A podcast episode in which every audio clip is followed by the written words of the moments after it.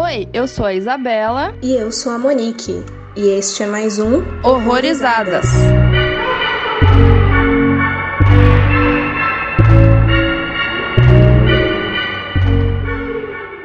gente, sejam bem-vindos a mais um Horrorizadas. Hoje a gente vai falar do filme Os Tigres Não Tem Medo. E para conversar com a gente hoje, a gente trouxe o Bruno. Oi, Bruno. Oi, oi, boa noite, meninas. Queria agradecer o convite. Já tinha falado pra Bela que eu fiquei muito feliz com o convite de vocês. Já acompanho as meninas, a, a Bela pela página dela do, no Instagram, que é o Take237, e a Monique pela Pop City, não é isso? Isso, que tá meio parado, mas um dia a gente volta.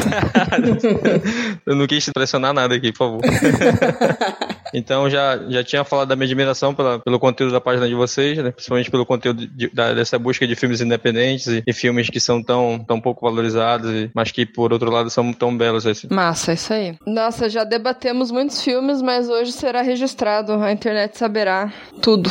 É, ah, é. e como a Isa falou, no caso, a gente vai falar do filme Os Tigres Não Tem Medo. O título original dele é Vuelven, é um filme mexicano e basicamente ele é um conto de fada sombrio, onde um grupo de cinco crianças tenta sobreviver à terrível violência dos cartéis e os fantasmas criados diariamente pela essa suposta guerra às drogas. É um terror, thriller, fantasia e foi dirigido e roteirizado pela Issa Lopes. Bom, eu não conhecia de nome, assim, confesso que esse nome para mim é novo.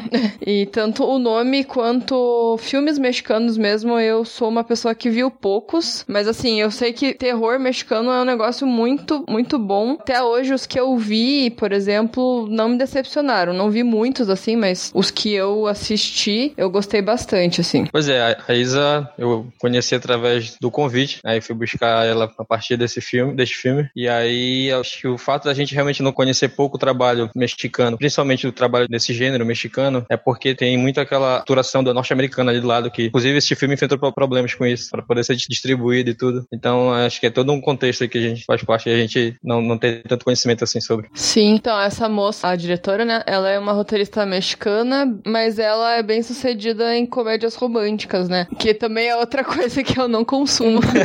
ela falou no, no, no, na entrevista dela com o Guilherme Del Toro que escreveu e queria dar um próximo passo. Gente sabia da dificuldade que seria esse próximo passo, porque a comédia romântica, ela definiu na, nas palavras dela como um, uma coisa fechada já, se fosse escrever esse comédia romântica daquela forma, e ela queria encarar outra, outros desafios. Uhum. E ela era uma criança que já consumia e, e, gostava de terror, no caso, né? Até que a gente nota uma mistura de todas essas referências de coisas que ela consumia na infância, principalmente de um conto chamado A Pata do Macaco, e também todas as questões de Stephen King, Lovecraft, Poe. Isso aqui, o pai dela, ele também tentava puxar ela pra. Não, não coisas mais cultes, assim, mas pra ela ter outros tipos de conhecimento também. Aí já, já puxava pra Tarkovsky, Fellini, Bergman. E aí acaba que quando ela faz um primeiro filme de gênero, ela tenta colocar todas essas referências que estavam nela, que estavam pulsando desde a infância, que ela não tinha conseguido liberar ainda por trabalhar com aqueles roteiros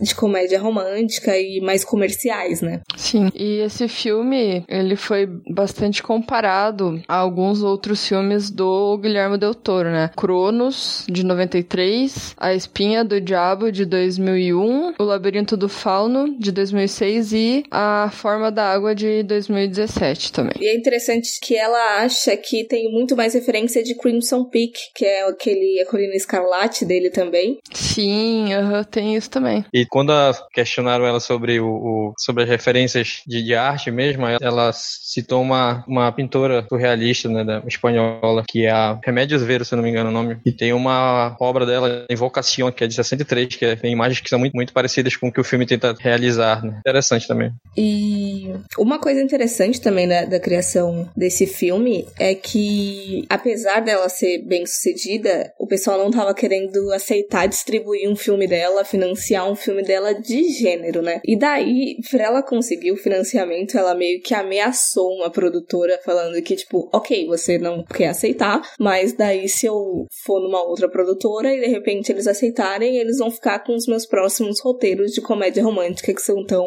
fazem tão sucesso. Aí, tipo, foi assim que ela conseguiu financiamento para esse filme. Tipo, uma jogada sensacional. Nossa, e é muito doido pensar que uma, uma pessoa que começou na comédia romântica e foi pro drama terror e conseguiu trazer um, um, um tema tão pesado e conseguiu projetar o drama, assim, dentro dele. Eu fiquei muito impressionada como que ela conseguiu, como ela conseguiu deixar o filme tão pesado, sendo que, tipo, ela não faz coisas pesadas, não, ela faz coisas leves e felizes. ela, ela fez isso, né? A gente vai comentar, acho que depois, mas acho que ela fez isso no, no final do filme. acho que ela pensou nisso, é, fiz tanta coisa bonitinha, vou pegar o final desse, deixar tão sombrio, eu vou amenizar um pouquinho, aí modificou um pouco o final. é, ela, ela pensou num, num final pior, né? Mas não fez, né? Mas tava na cabecinha dela ainda. então, assim. É, o filme é de 2017, na verdade, e eu, eu vi que ele ficou no limbo dos festivais aí até 2019, até que uma produtora pegou ele a partir do sucesso que ele fez no Fancast Fest, né, do, lá nos Estados Unidos. Ela ganhou um prêmio, que é a primeira mulher a ganhar esse prêmio, se eu não me engano. E aí foi a partir disso que ela. Aí, aí que ela conta que foi um medo muito grande, porque você faz um filme todo e você tenta meter esse filme em festivais, Berlim, Sundance, e, e o filme é rejeitado. E aí você vê o ano passando, você vê 2018, 2019 e o filme não, não foi. Aí ela ficou muito surpresa quando quando o filme fez sucesso, porque ela já achava que ia ser muito mais difícil depois de dois anos um filme fazer sucesso. Assim. Era uma preocupação dela. Ainda nisso que você tava falando, Bruno, parece que ela tentou nesses festivais convencionais, né? E, tipo, todo mundo meio que recusando. Até que quando ela tava quase desistindo, ela, tipo, ah, foda-se, eu vou mandar pros festivais de gênero. E aí nisso foi super aceito. Também, assim, mais uma um BOzinho que ela teve que passar para conseguir lançar esse filme, porque, caralho, eu não entendo porque que os festivais convencionais não aceitaram, que é um puta filme muito bom, assim. É, é um filme. É, é, um filme que mexeu muito comigo. Eu falei pra Bela a primeira vez que eu vi, eu, eu chorei pra caramba. eu esperava uma coisa, mas acabou que saiu outra misturada com, a, com aquele que eu esperava. Bom, e ainda falando, na verdade, da estreia do, do filme dela, ela fala numa entrevista que ela analisou a importância do, do seu trabalho estrear nos Estados Unidos durante o mandato do, do presidente americano lá, o Donald Trump, que tem sido marcado, né, pela prisão e a deportação em massa de imigrantes ilegais. É, isso foi bem, bem importante também. Porque além dele ser, assim, uma denúncia como resultado da violência para as crianças no México, a gente ainda pode fazer esse comparativo também, porque, tipo, dessas crianças que, nos Estados Unidos, não porque os pais morreram, mas porque eles foram levados pelo, pelo ICE lá, né? Uhum. Isso, foi muito comum, no, assim que o Trump assumiu, essa, essa política foi, ficou bem marcante, eu lembro disso. Tava buscando também para entender o contexto da, da, de lá do México, né, que é, é muito forte isso, né? Os, esses desaparecimentos homicídios, inclusive que é comentado no início do filme, que ela traz uma, um texto dizendo que, né, que milhares de pessoas desapareceram até então, e ela contextualiza no início do filme. E aí eu tava vendo que no, de 2006 a 2012, o Felipe Calderon, que foi um presidente que assumiu com essa política de combate ao, ao narcotráfico, ajudou a, a, desmobilizar os principais, né? Dentre eles o El Chapo, né? Que é mais famoso. Só que aí criou-se grupos menores e que começaram a trabalhar não só com tráfico, mas com outras coisas, inclusive prostituição infantil, tráfico de pessoas e tudo. E, assim, meio que fun fact, mas tem meio que um dedo BR aí nessa produção, né? Porque ele, ele trabalha principalmente com crianças e, a, e aí se ela enxergou essa possível problemática, né? E aí eles acabaram contratando uma preparadora de elenco brasileira, a Fátima Toledo. E meio que um motivo deles terem escolhido ela foi por causa do trabalho dela em Cidade de Deus. E quando eu fui rever o filme hoje, eu até notei uma cena em específico específico que eu falei, tipo, caralho, isso remete muito a uma cena de Cidade de Deus. Então, tipo, esse filme talvez tenha sido uma influência real, assim, para ela. Sim. Bom ter tocado, né, na Fátima, porque eu já vi algumas coisas dela, né, e eu conheço ela porque, na verdade, para mim, ela, ela se apresentou para mim no filme Pichote, né, que é do Hector Barbenco. E esse filme trata também de uma situação complicada e ela, trabalha, ela era professora na FEBEM, e aí o Barbenco foi lá na FEBEM porque ele queria gravar com crianças da FEBEM, né, tudinho. Só que aí ele veio lá dando aula e conheceu ela e ela, e ela disse que, no final das contas, eles não trabalharam com crianças da FEBEM, mas trabalharam com uma criança que vivia em condição semelhante, que é o Fernando, né? E ela conta como foi a preparação do Fernando pro filme, como é que ela fez e tudo. Aí nessa entrevista que ela dá, ela também cita o. Ah, fiz um filme recente agora com um mexicano muito bonito. Ela cita é o filme da Issa, né? A gente teve que trabalhar com crianças. E quando ela fala de Cidade de Deus, desse trabalho que ela fez, ela disse que ela ficou chocada porque ela fez uma, uma assim, uma cena lá. Eles montaram uma cena que durou dois dias. E geralmente eles demoram muito tempo para montar uma cena dessa, uma semana ou mais. Mas é porque ela explicou que a criança, que o Leandro, no caso, já era uma realidade dele. Então, para ele incorporar aquilo lá foi muito fácil, entendeu? Então ela pedia, ele já sabia o que ele tinha que fazer. Inclusive, ela se assustou porque ela levou uma arma de brinquedo. E aí ele perguntou: Você sabe o que é isso? Ele disse: Sei, tia, isso é uma arma, mas isso é uma arma de brinquedo. E ela ficou assustada. Nossa!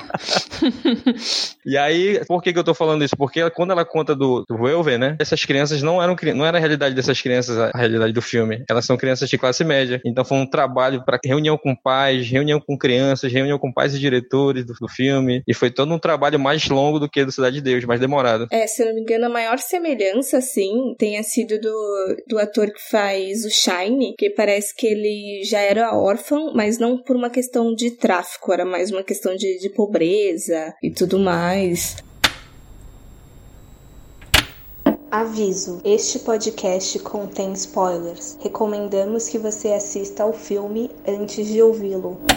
Então, eu acho que a gente já tá pronto aí, já deu pra dar uma laciada. Começar o filme de fato, né? O filme começa, como o Bruno já, já comentou, com umas mensagenzinhas, né? Falando dessa, dessa realidade cruel aí no México, sobre pessoas desaparecidas e crianças abandonadas e tudo mais. E, e nisso, já de fundo, a gente já ouve umas vozes de uma professora dando aula, falando da questão dos contos de fadas, os elementos comuns, e ela pede para as crianças escreverem. É quando a gente se encontra com a Estrela, uma das, das protagonistas do filme. Mas só que enquanto isso vai mesclando assim, mostrando a realidade de outra criança nas ruas, que é o, é o Shine, e ele começa grafitando, e logo depois uma cena dele roubando. Roubando não, né? O cara meio que deixa cair, ele pega a arma e o celular de um homem que a gente descobre ser o Caco, que tem um papel significativo mais pra frente, né? Sim, é, naquela hora você meio que não entende por que, que, que ele tá apontando a arma pra cabeça do cara. E você fica pensando, né, alguma coisa tem, mas não dá pra saber muito bem o que que é. E também tem a, ele na cabeça dele falando sobre a, a, história do, do príncipe, do tigre, né? Ao mesmo tempo que tá a estrela na escola lá. E daí acontece lá o, o tiroteio, aquela cena bem tensa ali, que é quando a professora dela dá três giz brancos falando que são três desejos. Aí já pegamos aí a referência do labirinto do Fauno.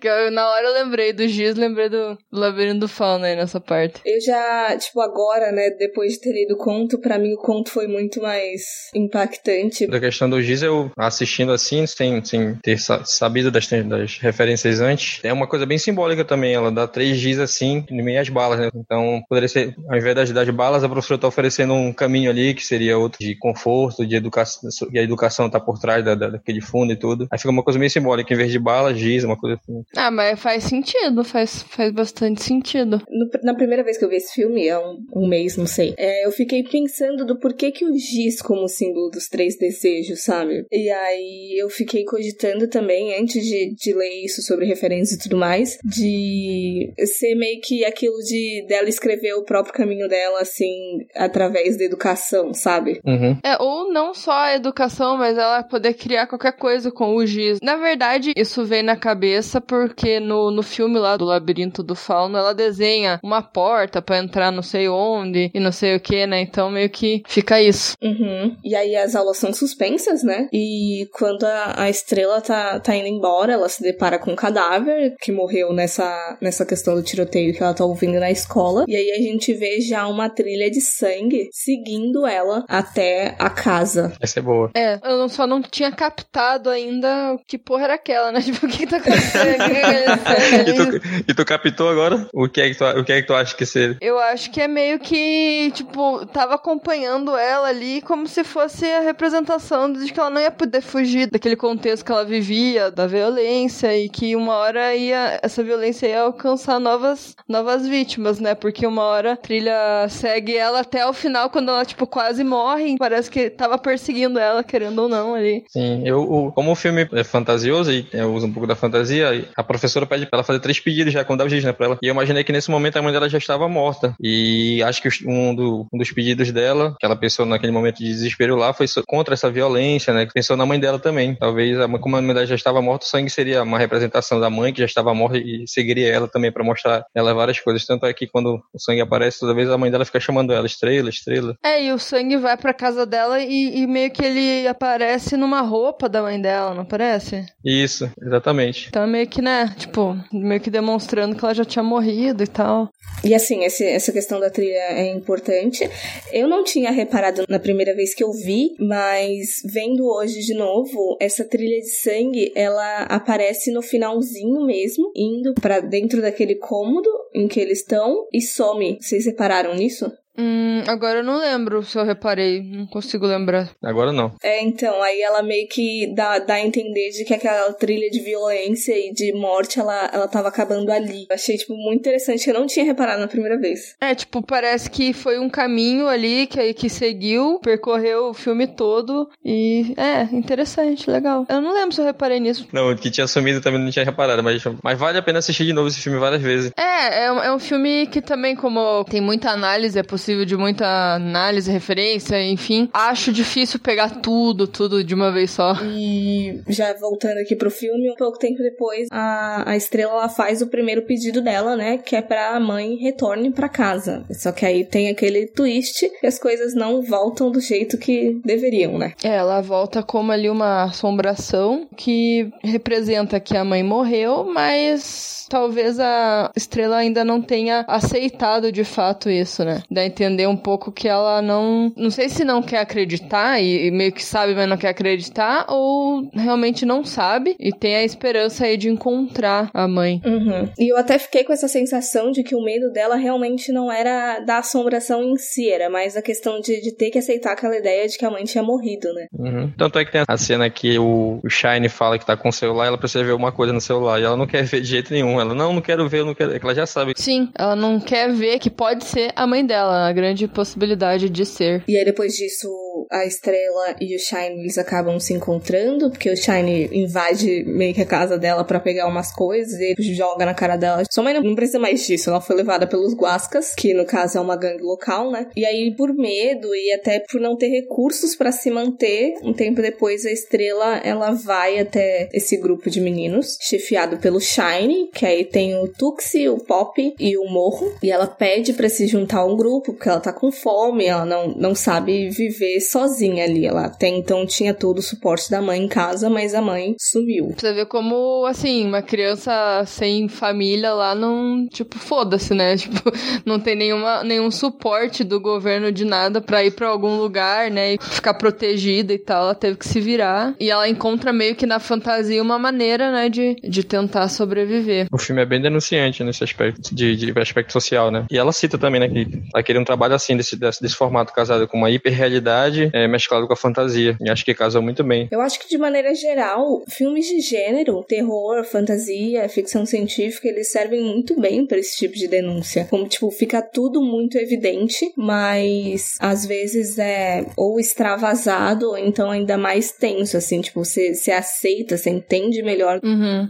Bate muito mais, né? Pega muito mais a realidade, eu acho. Isso evidencia mais ainda o trabalho da, da Fátima, né? Trabalhar com essas crianças para essas crianças passarem essa realidade pro filme. Uhum. Então, e aí, depois da primeira noite que a estrela passa com, com os meninos, eles já acordam ela no dia seguinte falando pra ela correr, porque os guascas já, já vieram atrás deles. Aí eles vão fugindo. E aí tem uma cena que foi a que eu comentei no início que me lembrou bastante Cidade de Deus, que é aquela que o Shine tá apontando a arma assim pro, pro Caco. Ah, sim, sim. E, e ele meio que vai atirar, mas ele meio que hesita, mas acaba atirando, mas demora, assim, pra ele tomar coragem, né, pra apertar. É, eu acho que ele tira pra cima. É, acho que talvez a mira, né? Ou, ou muito pesada a arma, não sei, né? Pode ser. Não sei se ele atirou com a intenção de, de errar mesmo. Uhum. E aí é que a gente tem uma noção aí mais ou menos do- da importância do cara da, da primeira cena, né? Porque a gente vê que é o Caco e tal, que ele faz parte dessa, dessa gangue. Mais por causa do celular do que da arma em si, né? É, isso. O celular contém as provas, né, que ele contra ele. Uhum. E aí, nessa, eles acabam levando o Morro, o Morrito, o mais novinho da turma. E aí o Shine culpa bastante a estrela, né? Porque não, porque isso foi culpa sua, que não sei o que lá, não tinha que ter mulher aqui, mulher da azar e toda aquela coisa. Tem um protótipo de machismo e eles recri- recriminaram ela porque ela é menina e é só menino no grupo já. Esse-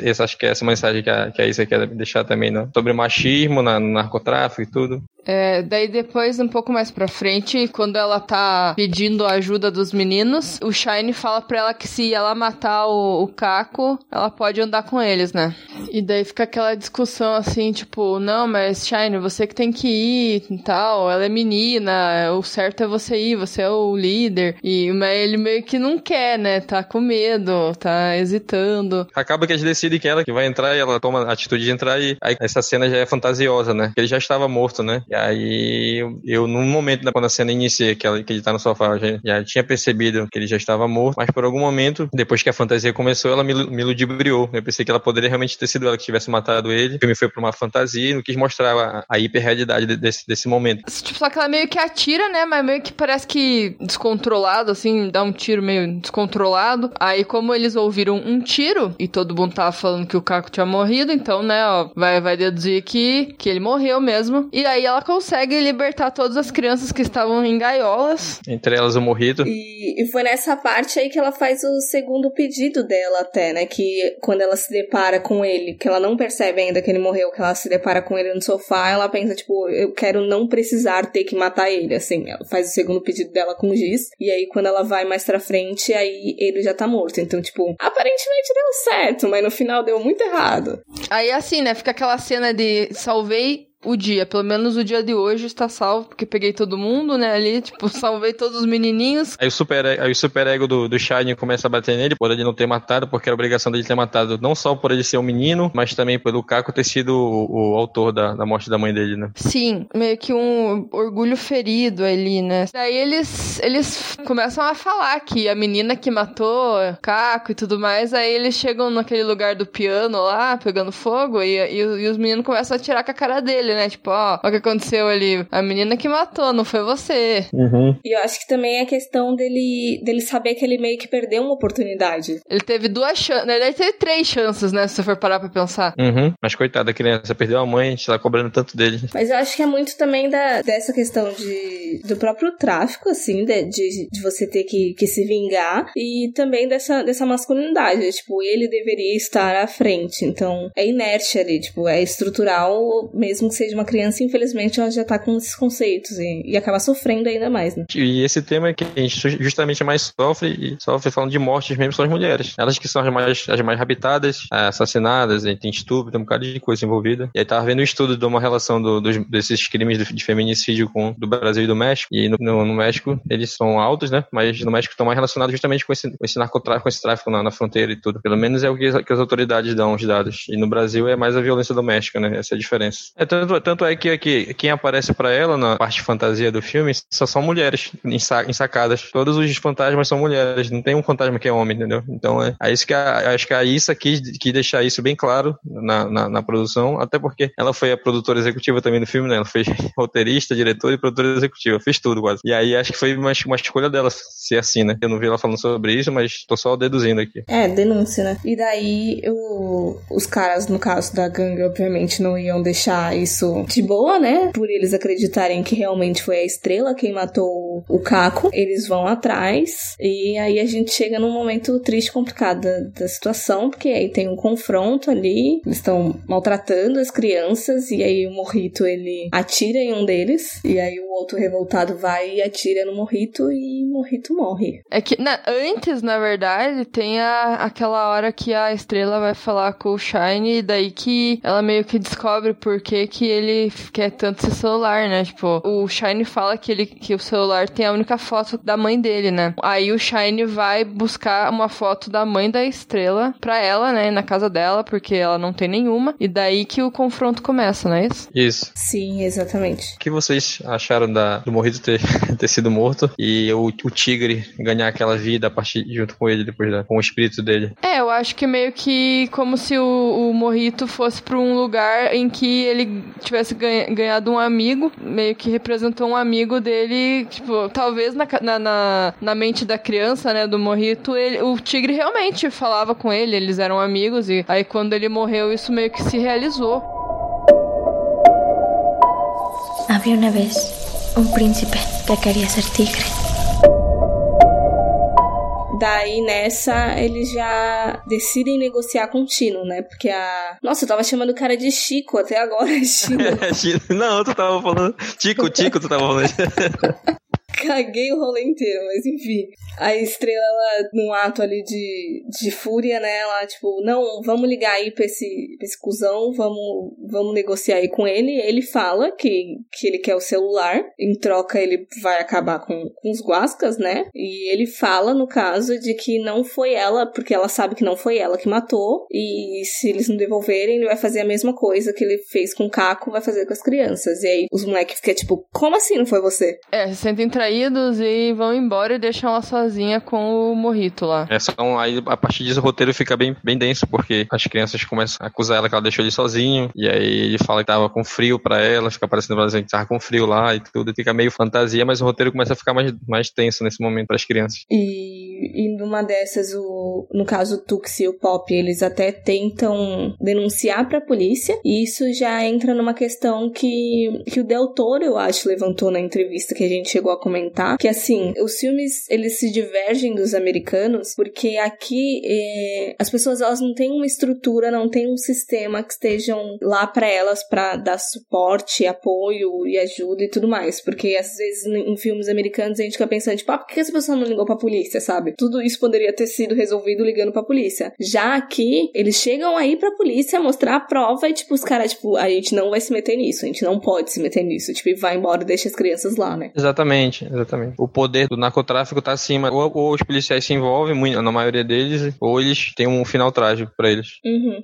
Até porque envolve política também, não é só a questão do tráfico. É, exatamente. Mas que o filme dela é rico, que ela trabalha com todas essas questões e consegue fazer isso nesse gênero. Muito doido. Sim, tem muitos, muitas coisas ali que, que funcionam muito bem. Tipo, às vezes a gente fica com essa ideia, tipo, ah, você tentar colocar tanta coisa vai acabar virando, tipo, só, só um monte de mistureba, mas. É a questão de equilibrar, né? Acho que foi. As coisas foram nas doses certas. E essa questão da polícia, né? Que eles tentam denunciar e tudo mais. Só que aí que me vem uma, uma, uma dúvida depois dessa cena, que é quando a menina descobre onde é que os meninos estão, onde é que eles estão indo enterrar o, o morrito, porque o, o espírito dele fala, ah, eu, eles vão me enterrar em tal lugar. E ela realmente sabe onde é que é. E eu fiquei tipo, como assim? Como que ela sabe? Acho que é isso mesmo. É o espiritismo.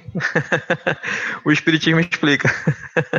Eu acho que às vezes é aquela questão, como a maioria das coisas, é, é uma questão de sugestão. Às vezes ela já estava sugerida com essa ideia, e aí, tipo, a parte fantasiosa meio que dá aquele impulso, sabe? Mas já era alguma coisa que ela já tinha em mente. Ela pode ter realmente, como você falou, ter deduzido que ele tenha sido enterrado, entre aspas, em algum lugar com água. Ou assim, de tanto ela querer que, que as coisas aparecessem para ela, a mãe e tudo mais, mas o que aconteceu? Não sei, né? E aí, depois disso, eles realmente vão, de fato, encontrar o Tino, né? E tem aquela, tipo, a gente deveria confiar, não deveria, eles acabam indo. E aí o, o Shine entrega um celular para ele, ele vai, quebra o celular assim na frente das crianças e realmente mata os membros do Guascas ali, né? Só que o problema daí é que, que o Shine entregou um celular errado, né, pro Chino. Só que aí nessa que eles estão tentando fugir, aí a estrela pergunta, tipo, ah, foi aqui que minha mãe morreu, né? Quando eles chegam em determinada parte do, do prédio ali. Tipo, foi aqui que minha mãe morreu, né? Ela ainda vai querer voltar para fazer alguma coisa, sei lá, irracional. Fala que, que ela pode fazer ele desaparecer com mais um pedido. E daí o Shine fala, tipo, não existe isso de pedido. E aí no último pedido dela, ela fala, tipo, eu quero que sua, é, sua cicatriz desapareça. Porque ele tem aquela cicatriz de queimadura de quando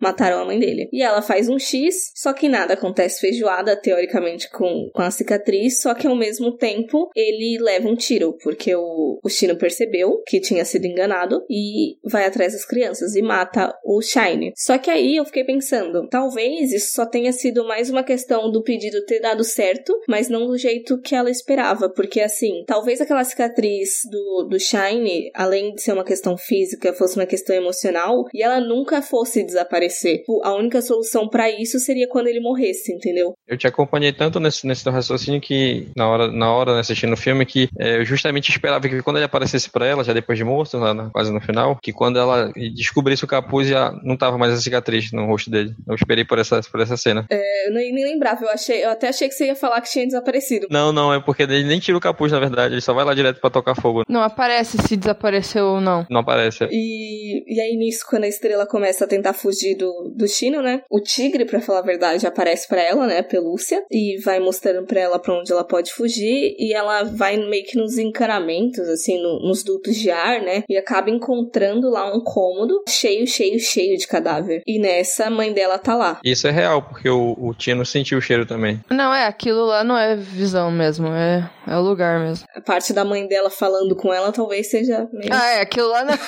tipo, será que ela tava viva todo esse tempo? Tipo, aquele filme de fantasma. No mundo dela não, né? Mas no nosso sim.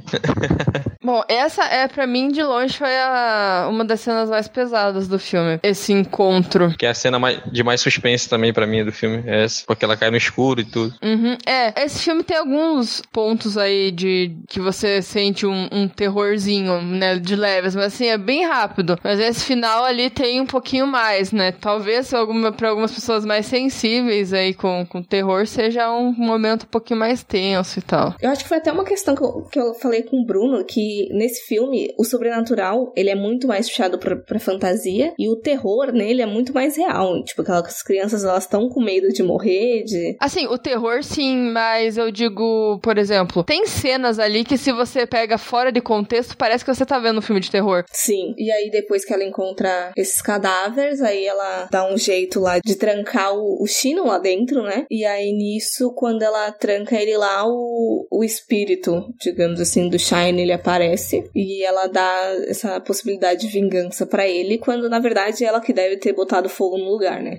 Imagina até que seja uma questão de dissociação, sabe? De não querer, tipo, não sou eu fazendo isso uma tipo uma compensação por ele não ter matado o Tino e que e querer tanto fazer isso ou o Caco quer dizer e querer tanto fazer isso ele poder fazer com o Tino. Uhum. e entra aquela questão do que eu falei que nessa cena no caso quando o Shine tá na frente do cômodo lá aparece sim embaixo bem de leves a, a trilha de sangue indo para lá e sumindo. E teoricamente acabou ali. E a cena final é, é bem bonita né? Naquele planão assim do campo dando um, um horizonte para ela que ali provavelmente dá a partir do outro lado dali deve ser a fronteira, né, do México. Eu suponho que seja, pra ela buscar um futuro pra ela diferente. Aham. Uhum. E antes disso, ela vê o tigre de verdade, né? Uhum. Ah, é, sim. Que é o final que a gente tava falando, que ela não tinha escrito. Ela tinha escrito um final com, a, com as crianças crescendo, né, e isso passando já um tempo, entrando pro, pro grupo de, do, dos narcotraficantes, uma gangue também, caindo no, nesse, nessa mesmice, né, de, da criança órfã entrando no mundo do crime lá no, no México. Só que ela disse que não queria dar uma esperança para esse final, tudo, por isso ela fez de forma diferente. Uhum. E, e é isso, o filme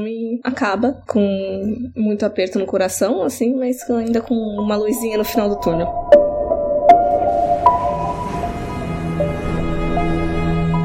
Los tigres no tienen miedo. Ya pasaron por todas las cosas malas.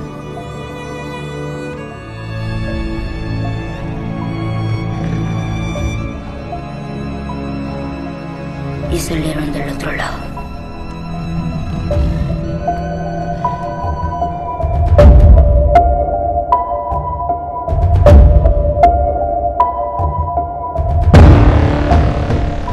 Considerações finais, então, do, do filme. O que, que vocês gostaram, não gostaram e tudo mais. Eu gostei, como mais uma produção mexicana que eu vi aí na lista não me decepcionou. É que assim, eu gosto de drama, eu gosto de, de fantasia, então assim, difícil se eu não gostasse, seria um pouco difícil, que eu sou suspeita para falar. Mas é um filme que não é pra, pra todo mundo não, viu? Se você é muito sensível, você chora fácil, a não ser que você goste, né?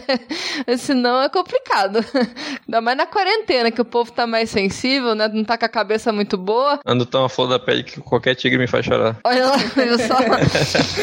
Olha, eu, eu, fiquei, eu me surpreendi bastante com, com o filme, porque não conhecia, né, claro, óbvio, e aí quando a, a Bela veio com a proposta, eu, eu achei que seria um filme mais pesado, mais penso pro lado do terror mesmo, horror. E aí foi uma surpresa boa, porque tem, muitas, tem muitos elementos no filme, e a ideia dele de, da, da narrativa pela visão das crianças órfãos e os adultos que são quase ali coadjuvantes o tempo todo, do sofrimento que elas têm com, com o narcotráfico e tudo, e trazer isso para uma fantasia, pelas referências da, da Issa. E também lembrar que uma história quase semi-biográfica, pelo menos do início da, da, da, infância da Issa, que ela cita numa entrevista que, que perdeu o pai e o cão, assim, em, em momentos assim bem próximos. E eu gostei muito da ideia dele, agradeço a, a, o convite justamente para apresentar essa obra, porque é um filme muito bonito, gostei muito mesmo. E ela perdeu a mãe também, muito, muito jovem. Jovem, assim, por volta de uns oito anos, eu acho, a mesma idade que essas crianças teriam no filme. Então foi aquela sensação de chegar na escola e a mãe não tá mais, porque a mãe dela morreu por uma questão de doença, já não, não que tenha sido pelo tráfico, mas tem essa semelhança com a personagem da estrela no sentido de não, não ter tido um momento de, de se despedir, foi tudo muito rápido e tudo mais. Esse negócio da que o Bruno falou da fantasia no filme, né, que, que ele não tava esperando, mas assim faz muito sentido porque a gente tá tratando de crianças, né? É muito normal uma criança estar tá numa situação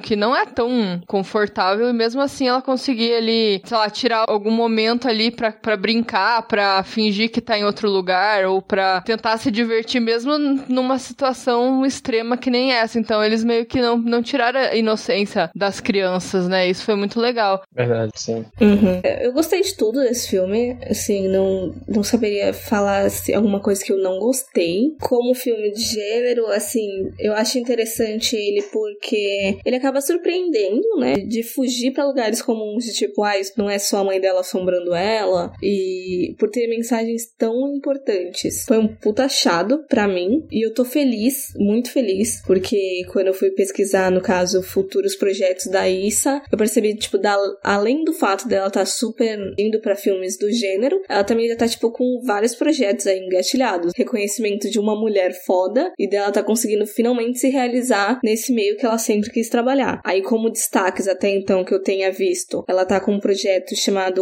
Our Lady of Tears, com a Blumhouse, inspirado num caso de histeria coletiva que aconteceu no México. Ela também tá com um projeto com Guilherme Del Toro de meio que um lobisomem no faroeste. E tem uma, um outro projeto que ela tá com Noah Hawley, que é meio que uma adaptação de um conto chamado Lost Souls. Então, assim, eu espero ver muita coisa dela mais pra frente. Eu, eu também, eu vou, vou seguir ela agora, veementemente. Esse, esse do, do lobisomem com Guilherme Del Toro tá produzindo, ela tava falando que é, é uma visão da feminina do, desse, desse subgênero, porque é muito, é muito masculino ainda o lobisomem, né? Todo mundo que faz lobisomem, faz, fala sobre filme de lobisomens, traz uma. É sempre um homem que se, que se transforma e ele que participa ativamente desse papel e tudo, e ela vai tá tentando trazer uma visão feminina para isso também, tá tendo uma liberdade para fazer isso. Ela tá no segundo rascunho que ela mandou pro Del Toro, mas aí veio a pandemia e é meio que deu, deu uma pausa aí por causa da pandemia, mas assim que normalizar ela volta. Então, eu já vi um lobisomem feminino, mas foi num filme do Tim Burton e ficou horrível. Aquele filme Sombras da Noite ficou péssimo, mas enfim. ah, é verdade, Sombras da Noite. Não vi, não tô com vontade de ver agora. Mas enfim, sensacional o filme, né? Vamos continuar seguindo aí os próximos projetos da Issa. Acho que tem muito potencial, assim, tanto quanto terror quanto fantasia. E é isso. A gente espera também que vocês gostem do filme do episódio, né? Isso. Quero agradecer mais uma vez o convite de vocês e torcer muito pelo sucesso da, da, da página e do, dos próximos projetos de vocês. Já sigo e já recomendo para todo mundo também que tá ouvindo esse episódio. Obrigada. E você quer falar algum perfil teu pro pessoal te seguir, caso eles tenham se interessado? Será que pode ser o Tinder? Essa, essa quarentena derrubou, derrubou. É, não, eu, eu tô no, no Instagram com arroba BRNO CSAR, que é o Bruno, Bruno sem um, César sem R, tudo junto. Aí quem quiser me seguir lá, eu tô postando coisas, eu posto, posto bastante coisa, mas algumas sobre mim, algumas sobre cinema, algumas sobre física, que é o que eu, que eu coloco na minha bio, e muita coisa sobre política também, que eu tô, a gente vai aprendendo um pouco todo dia e compartilhando. Você é quase meu portal de notícia. tá, tá. Muito bom, adoro, eu adoro a variedade dos seus stories. Onde a gente tá nas redes sociais, Isa? Estamos no Twitter como arroba horrorizadospc, no Instagram como Horrorizados Podcast. Segue nós lá. Tamo com dois episódios por semana agora. E assiste o último que a gente fez aí, que foi na segunda-feira. Tá massa também. E até o próximo episódio. Tchau, tchau. Tchau, tchau, gente. Tchau, gente. Até o próximo. Valeu, valeu, tchau.